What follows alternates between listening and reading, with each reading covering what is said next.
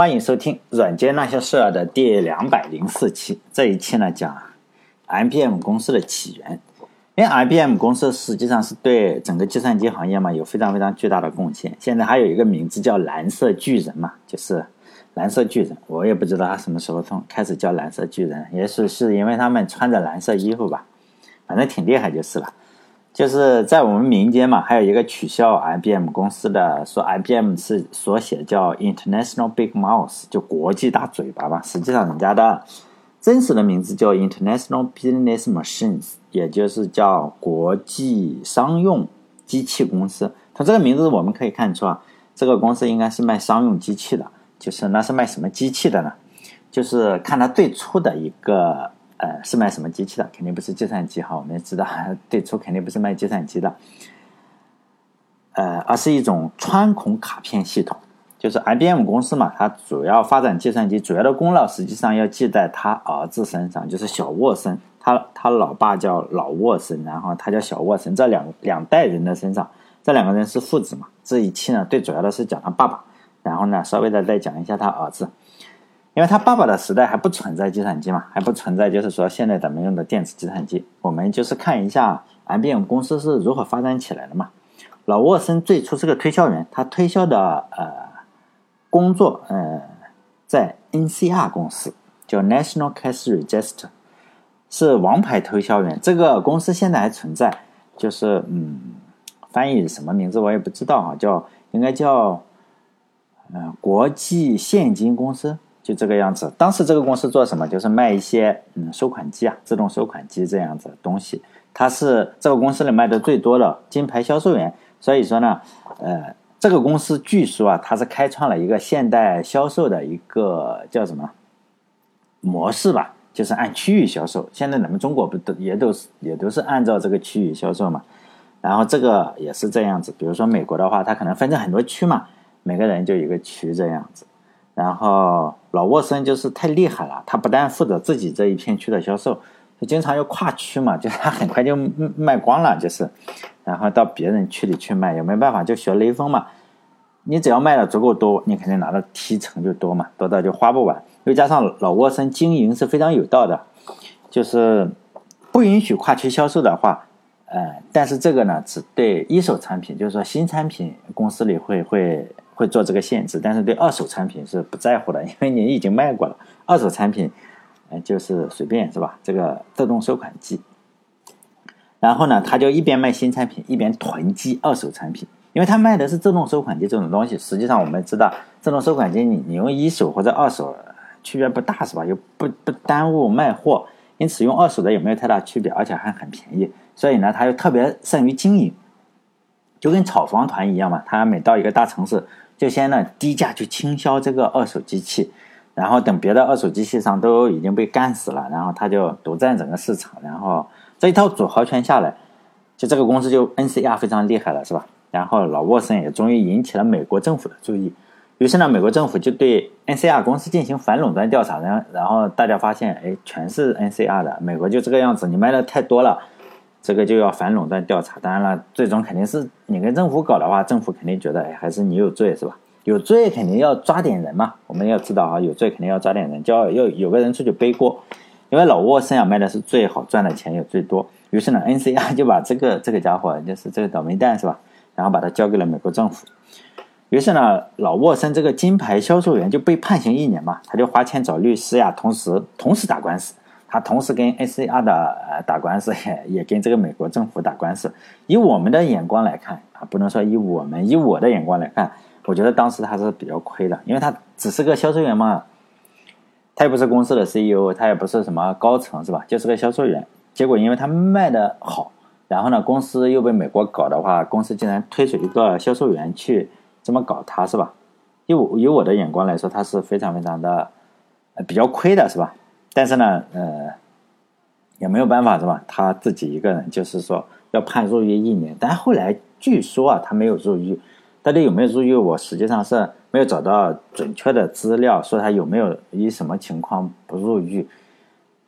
嗯，就是一年时间嘛。但是他的矛盾也就解下了嘛。他跟 NCR 老东家还有美国司法部这个矛盾，实际上是贯穿终生嘛。他。一生啊都对这个 NCR 是看的不爽，对司法部也是看的不爽的。这个我们可以就是说能够想到啊，起码我是能够理解的。按照普通人的一生，实际上我们是非常非常难遇到这种情况。比如说，当我读这这个时候，我就想，哎，如果是我我这种情况，我会怎么做？比如说，我是一个公司的金牌销售员，我也不是 CEO 啊，也不是管理层，就是卖货，卖货拿提成。但是呢，这个公司，呃，突然跟国家打了一个场官司，然后国家说，嗯，你这个有问题是吧？你公司有问题，又要垄断，最后肯定要有人出来背锅的话是谁？然 后我把我交出去了是吧？公司把我交出去了，我这个销售员。如果是我的话，我大概以我的性格会用余生去报复这个公司嘛，还有这个傻逼国家是吧？这个政府机构，这是我的价值观，就是说，不要跟我说，哎，你看公司养育了你啊，国家养育了你啊，没有用是吧？你都把我送到监狱里去了，养育我个屁！我肯定不会再去爱你嘛。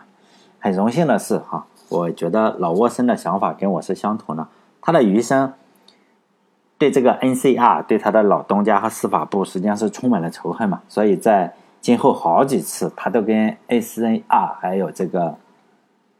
司法部有有有有过节，但我们要我特别能体会这个心情啊。有些人可能就是比较大度，稍微以德报怨，是吧？其实这是孔子说的，大家都只看他这一句，实际上他有两句话叫“以德报怨，何以报之”，好像是这个样子。就是说，你如果以德报怨的话，如果那种直爽的人，就是说特别好的人，你用什么报答他呢？就是说不要以德报怨，以德报怨很蠢。但中国就是取取了。这个前一句嘛，就说啊，我们要以德报怨呀。其实孔子也没有这样说，是吧？我我们这里就喜欢哎，给人家一刀切成两两部分，给你个以德报怨，就是不管是公司搞了你啊，还是政府搞了你啊，都是以德报怨，是吧？这养育了你嘛。但这个老沃森并不是这个样子，他一生都在跟司法部，还有这个，尤其是司法部，他跟司法部打了好多官司。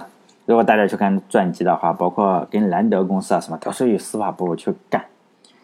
但老沃森并不是他离开了 NCR，因为被被人投到监狱里去了。他又他并不是从头开始建立的一个新的公司，而是用了一个江河日下的公司。这个公司啊，就是另外一个公司的名字叫 Computing Tabulating Recording Company。翻译一下，就用首字母吧，我也不知道这什么名，叫 CTR 公司吧，叫 CTR。呃，这个翻译一下应该叫 Computing，不是叫计算嘛，是吧？Tabulating 叫制表，就是怎么做表格的。这个 Recording 就记录嘛，叫制表计算制表记录公司吧，这个样子。就这个公司是曾经是非常厉害的，呃，员工啊高达一千三百人，做的设备是制表机，然后管理啊处理数据的。这个可是啊，这个市场是比较无情的。这个 CTR 公司就是在市场竞争中啊，就慢慢落了下风，然后他的公司的 CEO 就辞职了。辞职以后。叫招聘嘛，招聘新的 CEO。这个时候，NCR 公司呢，就就是坑了老沃森嘛。老沃森肯定不会在这家公司里去担任了，然后他就呃去去跳槽嘛。后来人家这家公司就是这个 CTR 啊，这个好像比较绕是吧？CTR，反正你知道，就是从另外他老东家那里坑了他坐牢嘛。让他去坐了一年牢，不知道有没有坐，反正或者坐牢出来了，然后他又去了这个新的公司当 CEO 了。因为他确实是金牌销售员，当 CEO 应该没什么问题。他就把这个公司啊，这个 CTR 公司整顿了一下，重新改了个名字叫 IBM，就是我们今天所知道的名字。有了这个公司以后，老沃森以前是金牌销售员，现在就开始展现自己的才华了。他接手的这个公司卖的设备就有点落后。不然的话也不会说，哎，公司 CEO 辞职了，就不能满足市场的要求嘛。于是呢，他就改进了公司的产品。呃，首先你得卖卖产品嘛，哈，像这个乔布斯回这个苹果也是先先有产品，他改进了公司的产品，然后也改变了公司的商业模式。因为他是金牌销售员，他知道顾客的一些要求是什么。他以前又卖过二手设备，他发现还是卖二手的比较好，因为他卖二手卖的赚的钱更多。他知道为什么？因为客户不想。花大价钱去买一台机器，因为你有可能你买了机器，这个东西两万块买了，然后第二年倒闭了，是吧？他就说呢，我们租就 IBM 嘛，就是这样租，就是说商业模式改掉了，就不再卖机器了，而是租机器，所有权呢仍然属于我这个 IBM 公司，我确保这台机器啊，你你租给你用，我确保这台机器永远都运行，是吧？永远能够收款什么的。但是呢，你要花钱来租这个机器啊，IBM 提供所有的服务，保证这些机器啊始终是可以使用的。但这就需要非常非常稳固，就是更稳固的一个关系嘛，并且赢得客户的一个信任。老沃森从此就招聘了大量的骨干吧，就是服务人员。首先是服务人员，就是这些服务人员做什么？就做售后。就按我现在的看法是售后，就是说他做什么，就负责维护设备的运行。就以前的话是人家去你买回去你自己运行嘛，这个是我帮你运行，就是说我确保这个东西就售后，就把设备租出去。还有一部分是售前。呃，售前我们知道就先拍胸脯嘛，拍出肺炎来了是吧？都 要拍出，就说我这个机器特别好。就他把整个销售部门分成了两个部分。现在我们的售后和售前其实是 IBM 的一个独创嘛。然后还有一部分是做呃拉新客户的，就是说给大学呀或者研究机构用这个设备免费，因为学生用了嘛，学生用了他将来。呃，到了社会上买机器的话，他一想，哎，我还是会用 IBM 的，因此他在他还会买 IBM。因此呢，这个阿塔纳索夫，就我两百期讲的这个阿塔纳索夫是吧？他他的机器实际上是免费用的。这些骨干的销售人员就就这么个样子，就呃，这算是一个商业模式的创新。IBM 当年虽然没有制造计算机，但仍然对计算机有非常非常大的帮助。就在我两百期或两百零一期的时候讲的。就是阿特纳索夫他造的新的机器嘛，那这个穿孔的设备啊，就那个电流穿孔的这个设备，输出设备是用 IBM 的，然后改装的。实际上，IBM 当年实际上有数次接触计算机的机会，但最终啊都擦肩而过了。最终结果不小心让自己的竞争对手兰德公司啊，兰德实实际上比他差很多，但是确实也是竞争对手。像 AMD 比英特尔差很多，但仍然是竞争对手，只是不太匹配的竞争对手。在兰德公司之前，就我两百期、两百零二期讲的哈，这个 m o t o r i 和 m o t o r i 和这个 Eckert 曾经试图把自己的公司啊，到计算机的公司卖给 IBM 公司，但 IBM 公司没有买。我在网上就看到了一份 IBM 的报告，就说呢，将来可能会出现一种机器会代替自己的这个主业，就是穿孔卡片机。IBM 当然就很紧张嘛，就让这个员工啊去调研一下，调研一下看看行不行哈。对出就新出的这个兰德公司也在造的时候泄露出风声来的这些机器会不会代替穿孔卡片机？但原因现在我们看起来比较搞笑，就当年他们试图搞清楚的话，呃，搞清楚计算机用什么存储的话，就后来他们发现，哎，存储的话是用磁带，就磁带这个东西啊，就是是用。德国发明的嘛，我们大大部分人当然认为是爱迪生发明的。后来我我有时候我谈起这种事情的话，大家都认为是爱迪生发明的，实际上不是哈，实际上是德国发明的，还是为了记录一下希特勒希特勒的这个声音啊，因为是一九一九二八年发明的，就是说德国人民要，就是说有些国家就这种。这种国家要要让人听到元首的声音嘛，主要是用氧化铁的颗粒，然后记录声音。然后这项技术啊，后来传到了美国。传到了美国以后啊，美国是另外一个国家，就和德国不同。就美国是没有这个需求的，就是美国美国人不喜欢听美国总统的讲话，所以即使听的话，基本上就不不太可能听，就骂他的会比较多。他们美国人是不想听总统瞎逼逼。然后呢？磁带的技术实际上一传到美国，它最主要的用途是用来干什么？就记录数据了，就不再是，呃，不是德国那个国家的样子。就是说，呃，用处就发生了变化。实际上，现在磁带仍然在广泛的使用。我本来以为啊，磁带是上个世纪的产物，就没有人在用了。后来我才发现，我工作了以后才发现，就电信部门的备份还有银行部门的备份，到现在仍然是磁带。磁带的好处有很多，就存储量非常大。便宜啊，两百块买一个磁带，但读取的设备还是存储的设备会会贵。但是这个磁带你两百块买一个，大概是，嗯，十 T 啊这个样子，就是非常非常大，保质期非常长。就是说硬盘的话，我们就机械硬盘长一点的话十年这个样子，但是磁带的话，你比较好的磁带，特别贵的磁带一百年，但比较差的磁带就五十年，就是这个样子。有没有比较差的？它五十年相比于。硬盘相比于固态硬盘，它好的不是一点半点了，而且磁带就就是说你拿过去就可以读嘛，而且磁带现在都有加密，跟我们以前想象的不一样，就是非常先进了，仍然是非常先进。现在仍然仍然非常多的人在使用，就是相对比较便宜，而且存储的也比较的比较的时间比较久，就一百年、五十年是吧？有有时候有国家都倒了，这磁带还能用。当年 IBM 的人就调调研以后啊，就得出的结论是不不相信磁带这种技术，就说这种技术不行。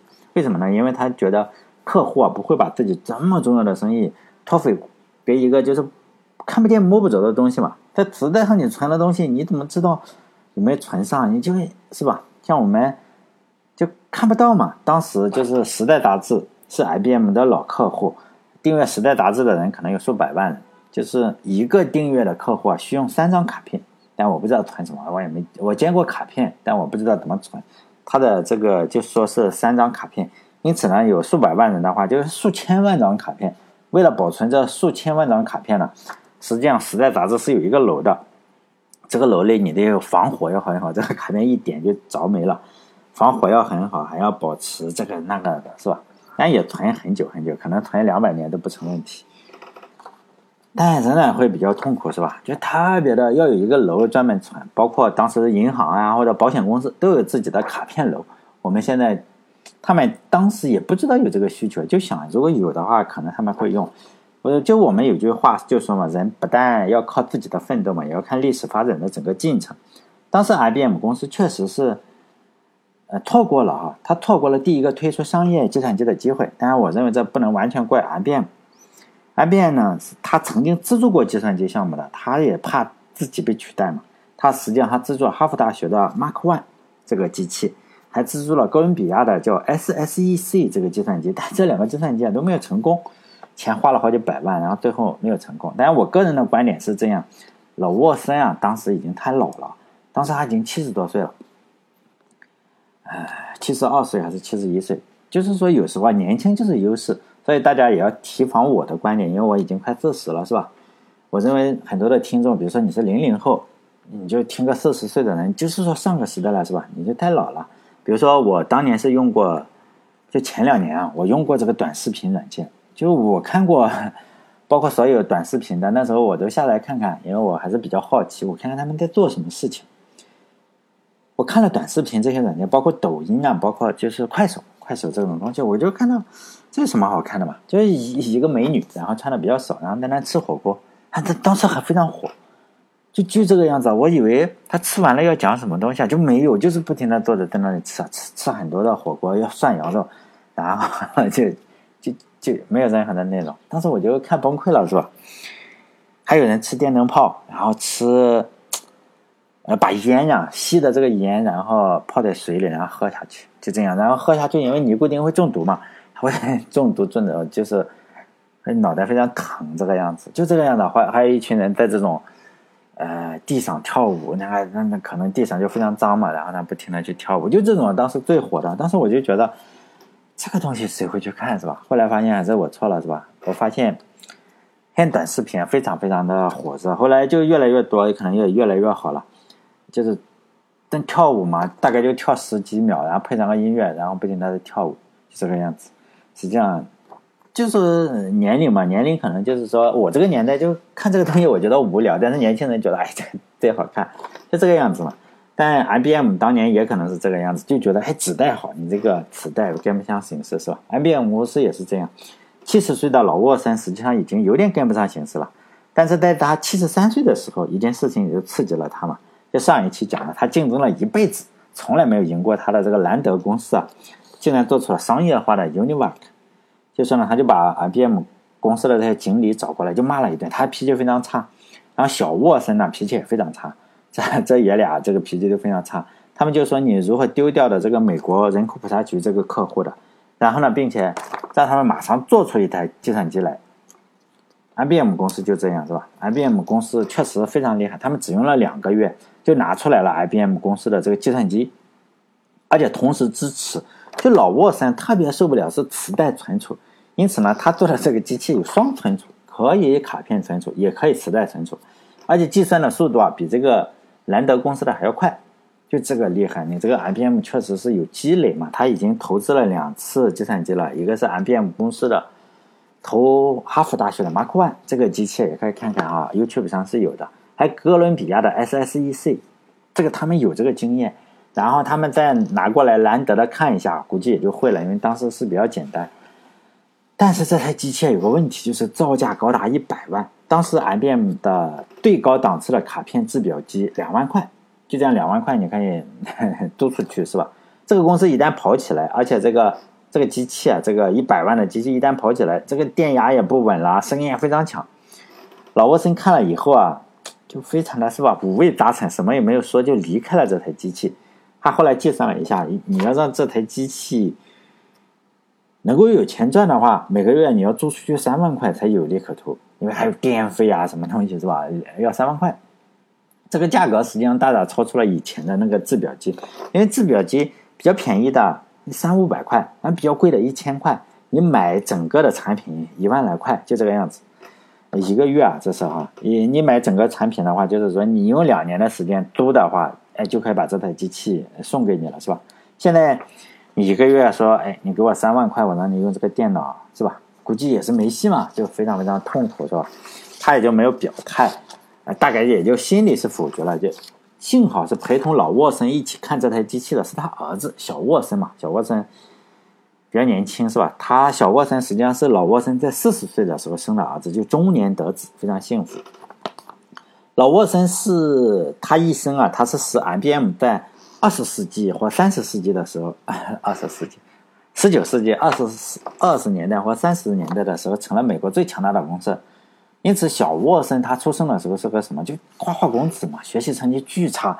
他老爸是美国最牛逼的公司，他学习非常差。他老爸想让他读一个好一点的大学，就拼命的给美国的大学送机器嘛。结果一流的大学都拒绝了他。这当然也从侧面说明了。当年的美国还不是现在的美国，现在的美国大学我们知道，它这个有这个舞弊案，就是，是吧？你你送钱就可以。中国的这个什么啊，送了六百五十万美金，然后去去 去读了什么大学，我忘记了。呃，斯坦福吧，是吧？好像斯坦福最近嘛，就中国卖中药的那个，他的女儿，然后他女儿还还看了一下，他也是小视频，说哇多么用功啊，我是。是是努力考进了斯坦，是不是斯坦福？我忘记了，反正送了六百五十万或者七百五十万，我有点记不清了。就当年你看他也是这样搞，但他老爸送钱送机器送什么，实际上不行是吧？没有这个名额。然后普林斯顿大学、哈佛大学什么相继拒绝了他。普林斯顿大学校长拒绝他的时候说他是个注定的失败者，就是这个小小沃森啊不行。后来也实在是无奈了，然后最终还是去了布朗大学。就是他老爸是捐钱、捐楼、捐机器，是吧？最终在布朗大学差点没毕业，非常痛苦。他前半生的爱好就是给好莱坞的女演员去捧场。就这个小沃森啊，女演员出现了，他就去捧场。上个世纪三十年代的话，呃，他二十多岁嘛，就就是说体力正旺盛的时候，是吧？精力最旺盛的时候，所以的好莱坞的女演员实际上都要巴结他。这个花花公子他会包你，就是。不是包养你，而是包你当头牌，就是我投资嘛，我投资让你拍拍电影是吧？或者是演演歌剧，你是主演，就这个样。他有钱也有兴趣投资这些女演员，然后捧红他们。在一九三九年的时候，也就是二十五岁的时候，终于大学毕业了，他就去 IBM 公司当了经理。他老爸的公司嘛，负责 IBM 公司的销售。他虽然去负责了销售，但是他并不去自己的办公室，就说一年到头就是说。门都不开的，办公室的门都不开，嗯，但仍然是公司里排名前茅的销售精英，这仍然会让其他的销售精英是不是关呃觉得不爽是吧？是，所以新明下一期的话会讲哪个人不爽，跟他产生了特别严重的冲突。这一期呢先不讲哈。除了美女的话，他还有数十辆跑车，他喜欢跑车，还喜欢养鹳鸟，鹳鸟啊。冠鸟，后来我查了一下，嗯，实际上我不认识这个单词哈，因为我跟英文的书，我实际上不认识冠鸟这个单词。后来我查了一下，它确实是养鹳鸟。呃，后来我查了一下，我也不认识中文的冠鸟是这个冠是什么东西，大概啊，就相当于丹顶鹤这个样子，像仙鹤一样，反正一种很啊很很很大的鸟，需要养它呢，需要大量的土地。它是冠鸟俱乐部的会员。就是呢，而且这个鸟呢，就比较娇生惯养一点，你还得有湿地。就是说，你不能说像麻雀或者鹦鹉，你给它装个笼子里不行。就家里得有钱啊，你可以是为所欲为，是吧？家里有钱为所欲为。他就购买了一大片湿地，有河有有湖泊这种的才行，他能养这个东西，就修了自己的庄园。然后就在庄园里，他热爱开飞机，他当然这个爱好也非常好，热爱开飞机。我们就热爱开飞机的话，就说一下，他真的是买飞机，还修了跑道。这几个爱好实际上对他一生啊都非常非常的巨大，因为他喜欢美女嘛，所以结交的都是美女。他老婆呀，他的老婆当然就是说很漂亮，是吧？大家也要知道，他老婆是要要画的这个嗯母亲节或者什么女性节要画的这个报纸上拍照片的这种头牌模特。超级模特，他老婆的名字叫 Oliver Kelly，是美国总统肯尼迪的好朋友。我们知道这个圈子也就非常厉害，他老婆就非常厉害，是跟美国总统就关系非常好。然后美国总统肯尼迪也非常帅哈，他老婆也非常，就是说 IBM 公司这个老婆也非常厉害。据说他有两个老婆，哎呀，不能叫两个老婆，哎，这个就不说了，就说他一个老婆吧。他老婆非常厉害。我上大学的时候，他老婆，他这个老婆是去世的，二零零四年去世的，好像是。他小沃森的后代有好几个，五六个吧，每一个都非常厉害，非常厉害。我这里就不说了，大家有兴趣可以去查一下。富人家的孩子啊，他受教育非常好，你又有钱又有资源，比穷人家的孩子实际上是更容易成才的。但我这么说的话，可能就在中国是政治不正确的，因为我发现中国人都特别特别喜欢说。这个小孩子啊，出生在贫困的家庭，然后呢，贫困的家庭通过自己的努力，然后后来成才了。实际上，以我的见识啊，以前我也相信这种事情，后来发现不对。你会发现，富人家的孩子更容易成才。呃，因为富人家的孩子你读书多呀，包括我们知道，呃，中国中国的很多励志故事都是编的，尤其是古人的都是编的，什么说文天祥的。哎，文天祥啊，我看过，呃，这个现在小孩子，因为我家有小孩子嘛，小孩子就会要要学校里规定你要看一些这种励志故事，就是励志就鸡汤嘛，小孩子鸡汤就是叫中华勤学故事这种都会去讲。哎呀，他多么的穷啊，小时候多么穷，要放羊什么的，像什么说文天祥小时候没有钱放羊，要偷偷。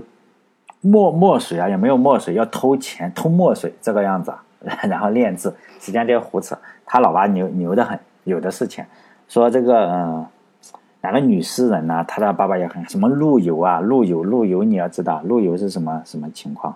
苏轼他们家是什么情况？都非常有钱的，呃，都是家里做到官，可以跟见皇上的，或者是见什么的，都是这种的。但是我们这里讲什么？就讲他小时候。每次都是说：“哎呀，不行了，要凿壁借光呀，或者是什么。”实际上，这个城门立雪是真的，城门立雪这个这个倒是真的，凿壁借光这个不见得是真的。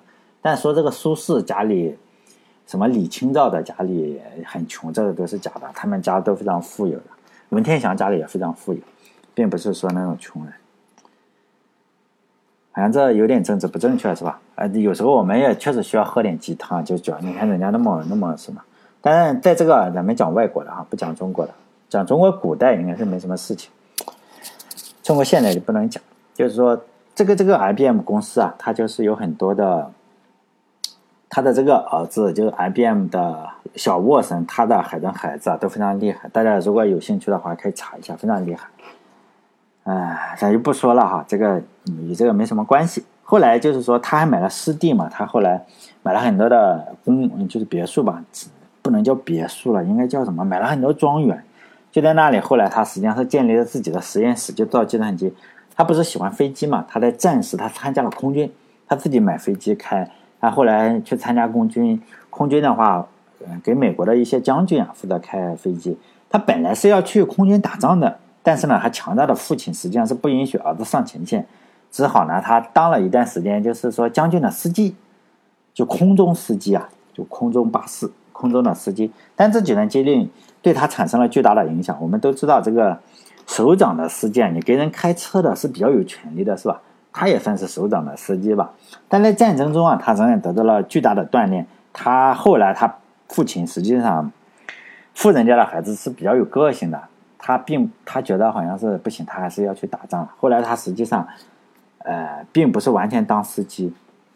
他承担了非常多非常危险的飞行任务，比如说他护送一些将军啊，然后去这个莫斯科，因为当时莫斯科已经被德国包围了，纳粹就是莫斯科保卫战，大家知道吗？那时候他参加了这次战役，他护送的将军，还有一批弹药，还有一批飞机，都是他护送的。从某种意义上来说，他参加了莫斯科保卫战，他执行了多次飞行的任务。就是说，在穿越纳粹封锁的时候，你这个空中是要遭遇到这个德国空军的一些拦截的。所以呢，虽然他的很多战友都牺牲了，但是他存活了下来。大家可以看一下他，他有一张非常著名的照片，网上你搜他的名字，你在谷歌上搜，百度上可能搜不到，你就发现，哎，他带着这个，呃，空穿着空军的衣服，后面有战机，然后战机还打坏了这个样子。他确实参加过很多的这种战役，他就非常勇敢嘛，也不怕死，是吧？他英勇的表现实际上被战友们所敬佩，也就是他平生第一次啊，他被授予了飞行组的一个领队，一个就是说。呃，叫什么？就一个当官的嘛，你实际上变得非常成熟和勇敢。他在他驾驶的这个战斗机啊，型号叫 P 三九，就是也叫空中眼镜蛇嘛。在二战时期的话，他这个驾驶飞机的爱好得到了充分的发挥。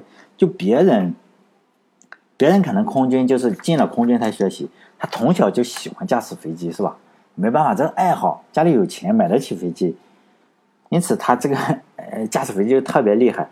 其实说起来，中国人也特别要感谢哈，感谢这个小沃森。当时缅甸就是大家知道嘛，中国被被日本是侵略的非常的惨，中国的呃总整个正面战场上是蒋介石的部队在撑着，但撑你实际上是撑不住的，你要有一些补给，包括从这个喜马拉雅山飞过来的，都是嗯从缅甸这边过来的。就是说要有几条线吧，要包括美国，实际上是还有这个美国的飞虎队，然后中国是没有中国的空军比较菜，然后美国的帮中国打了很多的仗，但是呢，在缅甸到中国实际上是靠铁呃公路吧，缅缅甸的这个公路要到中国开过来是没有地图的，没有地图，当时也没有卫星嘛，你也没有地图，缅甸也落后，中国也落后，哪有什么地图？因此呢，你要。想打通这条线的话，你要画地图。这个地图就是小沃森带领这个飞行大队绘制的。当时只能坐在这个飞机上，然后画地图。跟我们现在可能就是 GPS 定位，当时没有这个 GPS，就是他他做的。在二战的时候，他就是跟日本人打过，在空中跟日本人打架。这个小沃森非常厉害。呃，如果说起来的话，整个中抗日战争，中国只是取得胜利，但最主要的当然是感谢是吧？中国人民还有中国的这些不怕牺牲的中国军人，但中其他的其次，如果说支援的话，最多的仍然是美国。所以呢，就是说还有一次，小沃森呢书里讲，他在缅甸的时候，飞机的高度表坏了，然后跟日本交战的时候，跟日军啊，日本也有飞，日本的飞行飞机还不错，就把他的打仗的时候，他的高度表就打坏了，高度表可能你就是打坏了，你不知道高度了嘛，然后而且还起了雾，说。起了雾，你什么都看不到。缅甸那边都有山，因因此你非常有可能就是高度表坏了，然后你又起了雾，你这个飞机有可能就撞山上，所以大家都非常非常害怕，然后就不停的就是不停的爬升嘛，爬升的特别特别高，就怕就怕这个嗯给撞到山上去了。然后后来，但最后他还是说怎么绕过了什么，最终飞回了基地，那飞机也也坏的差不多了。就二战时期的话，小沃森基本上就是在。运送当了一段时间空中呃空中司机是吧？空中司机后来又是在苏联打这个保卫战，后来又在中国东亚这边去活动，画地图啊，包括这个很重要。你没有地图的话，实际上也比较危险。如果你画地图的话，日本人也不会让你那么轻松的去画地图，而且你还要保卫整个这个缅甸公路上的汽车，日本人不停的轰炸，你还要包括飞虎队啊什么的，美国人你要你要去去飞机去。飞机打汽车的话，当时还没有这个航航炮，就是说打飞机的这些炮还不行。但他确实是比较厉害，但他就因此呢，还学会了好几种外国语言。就打仗的时候，你你总是要学会几种，可能可能是比较初级的。因此他他会俄语。因此小沃森在卡特当总统的时候，他他还去苏联苏联啊，去当了这个美国驻苏联大使。但这是后话哈，这个。我就不再提及了，只是稍微的讲一下这个小沃森为什么从一个花花公子，然后变成了一个如此这个，呃，叫什么？如此勇敢，如此就是后来你会发现他所有的事情跟他花花公子的时期不同了。我认为这个战争啊，你经历过生死的人就特别的勇敢，是吧？他又经历了战争的洗礼，小沃森就已经成熟了。他在上战场之前，而且他生了自己的第一个儿子，就非常的又有了当父亲的责任，是吧？又加上又特别勇敢，也不怕死，就就是跟日本也打过，跟跟德国也打过，就在空中，他是空军。所以呢，他战争结束以后，他就回到，后来也就当了美国叫美国驻苏联大使馆，美国驻苏联大使，是吧？唉，就是后来还要在下一期吧，下一期再讲他全力投，他就战争结束了。但是这个故事咱们不能继续再讲了，因为他确实也有很多很好的故事，但是主要讲计算机嘛。战争中他确实也非常精彩啊，我认为非常精彩，但是不讲了。下一期就讲他回到了 IBM 公司，如何他老爸不是看到了这个东西就不投资了嘛，然后他就跟他老爸闹翻了嘛，闹翻了，他有他有他有钱嘛。有钱，然后他又有地方，然后他就在他养这个观鸟、鹳鸟养鹳鸟的地方建了一个新的实验室，然后招聘了一大批的人，然后重新做计算机，就这个样子。然后就是在 IBM 在他的手里，然后就成为了上个世纪最有影响力的公司嘛。这个下一期再讲，讲他怎么去研发这个机器的这些故事。好了，这一期就到这里，欢迎大家关注我的微信公众号。叫软件那些事，软件那些事就是六个字哈，嗯，软件那些事，儿子的儿这个音好难发，软件那些事。好了，这一期到这里，再见。